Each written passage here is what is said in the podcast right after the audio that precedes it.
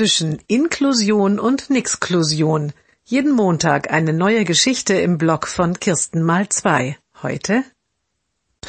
Kooperationsklasse heißt die Klasse, die der Junge jetzt besucht.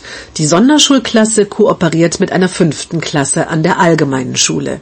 Das sei die einzige Möglichkeit für weiteren gemeinsamen Unterricht nach der Grundschule, hatte der Schulrat erklärt. Neben dem Klassenzimmer gibt es einen sogenannten Differenzierungsraum. Dort sollen die Kinder mit Behinderung einzeln gefördert werden, immer der gemeinsame Unterricht pädagogisch keinen Sinn macht. Der Sonderpädagoge und der Lehrer der Schule würden das jeweils situativ entscheiden. Deshalb könne man vorher auch keine Quote festlegen.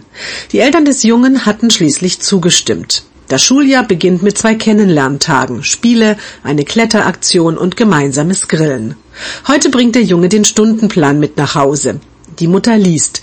Kooperative Stunden sind blau gekennzeichnet. Die Mutter schaut sich den Plan genauer an. Alles ist weiß mit schwarzer Schrift gedruckt, ausnahmslos von Montag bis Freitag. Sie wird immer ratloser. Doch dann entdeckt sie Donnerstag nachmittags von 14 bis 15.30 Uhr ein kleines Sternchen. Im Erklärungstext darunter steht Kunst im Wechsel alle 14 Tage mit Musik. Und das Kästchen um Musik ist blau unterlegt.